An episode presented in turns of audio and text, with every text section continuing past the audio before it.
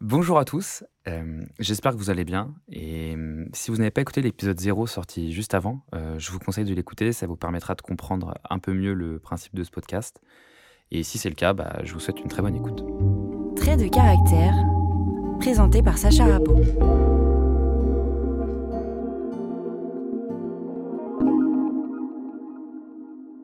Moi, euh, j'ai toujours eu la flemme. Euh, la flemme de tout. Euh, depuis que je suis petit, on n'a fait que de me le répéter. Quand j'étais au collège, quand j'étais au lycée, on me disait que j'avais un poil dans la main, que je travaillais pas et tout. En fait, j'ai toujours été satisfait d'avoir la moyenne parce que ça ça nécessitait pas d'effort plus que ça. Et au final, bah, je me suis un peu engouffré là-dedans, là, dans cette boucle de, de, de fainéantise. Je bossais le strict minimum, j'avais la moyenne et ça me suffisait. Et donc, pendant longtemps, bah, j'ai associé le fait d'être feignant euh, au concept euh, la flemme. Et euh, il n'y a pas si longtemps, bah, je me suis rendu compte que c'était euh, deux choses bien différentes. Et vous allez le voir à travers ce podcast. Avant toute chose, j'aimerais revenir sur l'étymologie de, ce concept-là et d'où provient le terme. Et pour cela, il faut revenir au Moyen Âge. Euh, donc en faisant mes recherches, je suis tombé sur euh, une théorie qui s'appelle la théorie des humeurs, qui était une vieille théorie euh, de médecine antique qui était utilisée par, euh, bah, par tous les médecins euh, pendant, pendant des années. C'est une théorie selon laquelle nos humeurs sont liées en fait euh, à nos quatre fluides euh, présents dans notre corps, c'est-à-dire le sang, la bile noire, la bile jaune et euh, le flegme, qui est plus communément appelé mucus. En fait, ces quatre euh, fluides-là définiraient euh, nos humeurs au quotidien. Et donc, quelqu'un euh, qui était, euh, on va dire, un peu feignant, un peu lymphatique, un peu paresseux, était vu comme quelqu'un ayant beaucoup de flegme dans son corps.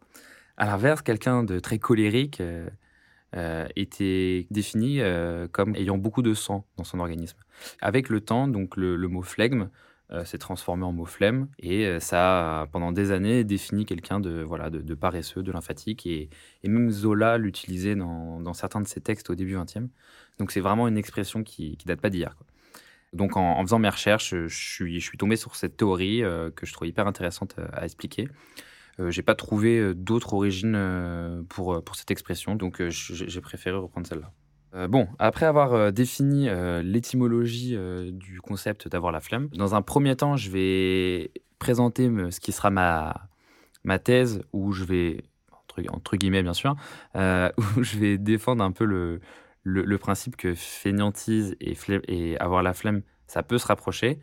Et dans un second temps, je vais faire du coup ce qui sera mon antithèse, euh, où je vais justement, à l'inverse, euh, démontrer que c'est deux concepts totalement différents, que la fainéantise c'est un trait de caractère, qu'avoir la flemme c'est vraiment un concept propre à lui. En faisant mes recherches, et ce qui m'a mené à parler de ce, sujet-là, c'est que, bah voilà, comme je l'ai présenté en intro, euh, moi j'étais quelqu'un de, très feignant, j'avais vraiment un poil dans la main quand j'étais au collège, et même au lycée. Et, euh, et je pense, euh, pendant longtemps, je me suis demandé si c'était peut-être pas lié à un environnement peut-être scolaire et au milieu duquel tu viens.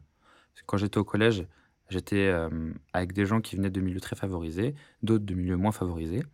Et je me suis toujours posé la question si est-ce que les gens qui avaient la flemme et qui étaient un peu feignants étaient plus des gens issus de milieux plus favorisés parce qu'ils savaient que derrière, il y aura toujours quelqu'un bah, qui pourra rattraper ou qui pourra les aider. Et à l'inverse, est-ce que les gens issus de milieux moins favorisés, bah, vu qu'ils devaient se battre deux fois plus, bah, ils ne pouvaient pas avoir la flemme, ils avaient la niaque. Pendant longtemps, je me suis posé ça comme question, et au final, je me suis dit, bah, je peux pas faire de généralité là-dessus, parce que des feignants, euh, il y en a partout, et peu importe le milieu.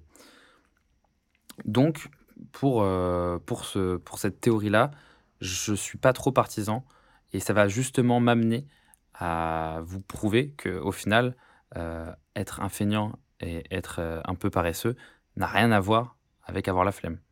En fait, tu peux être le plus gros charbonneur de la Terre ou le plus gros feignant de la Terre, euh, il y a toujours un moment où tu vas avoir la flemme. Et donc, c'est pas du tout lié à ton trait de caractère au final. C'est plus un besoin qui va surgir. Euh, par exemple, comme euh, la flemme de faire quelque chose, de faire à manger. Tout, le monde commande des Uber Eats, même la flemme de voir quelqu'un. Ça, c'est vraiment un, concept qui est, indéfinissable, qui est, qui est- même pas traduisible. Et c'est là-dessus que bah, je, suis- obligé de dire que bah, les deux termes sont opposés. Tu peux être feignant avoir la flemme et tu peux être charbonneur avoir la flemme. Et la flemme ne définit donc pas la feignantise ou la paresse. Au final, euh, cette spirale de la flemme ou flemme de tout, comme beaucoup de gens aiment, bien l'appeler, ce n'est pas un trait de personnalité selon moi. Alors bien sûr, euh, certaines personnes sont naturellement plus habilitées à se motiver de manière générale, mais ces derniers peuvent tout autant ressentir certains types de flemme, comme je l'ai dit juste avant, et ça fait pas d'eux des feignants pour autant. avoir la flemme n'est pas un trait de caractère, mais plus un besoin, une envie. Euh, ça peut se définir comme un, désir qu'il ne faut pas satisfaire, un besoin de ne pas assouvir, euh, quelque chose comme ça. On n'y échappe pas en tout cas. Et c'est quelque chose qui fait partie de notre quotidien. Euh, pour conclure, j'ai essayé de déconstruire avec mes mots un peu ce concept-là. je voulais pas conclure l'épisode avec quelque chose comme les 10 astuces pour sortir de la spirale de la flemme. Mais vous avez compris, je pense, là où je voulais en venir c'est que je voulais vraiment différencier euh, le caractère de fainéantise, de paresseux, de ce concept de la flemme. Pour terminer, euh, je dirais qu'on n'est pas des robots et nos humeurs prendront généralement plus le pas sur notre manière de, vivre et c'est peut-être pas plus mal pour autant. En tout cas, j'espère que vous avez apprécié cet épisode. Euh, c'était le premier de la série. N'hésitez pas à me faire vos retours là-dessus, à en parler autour de vous si vous avez aimé, à mettre un avis positif et un commentaire.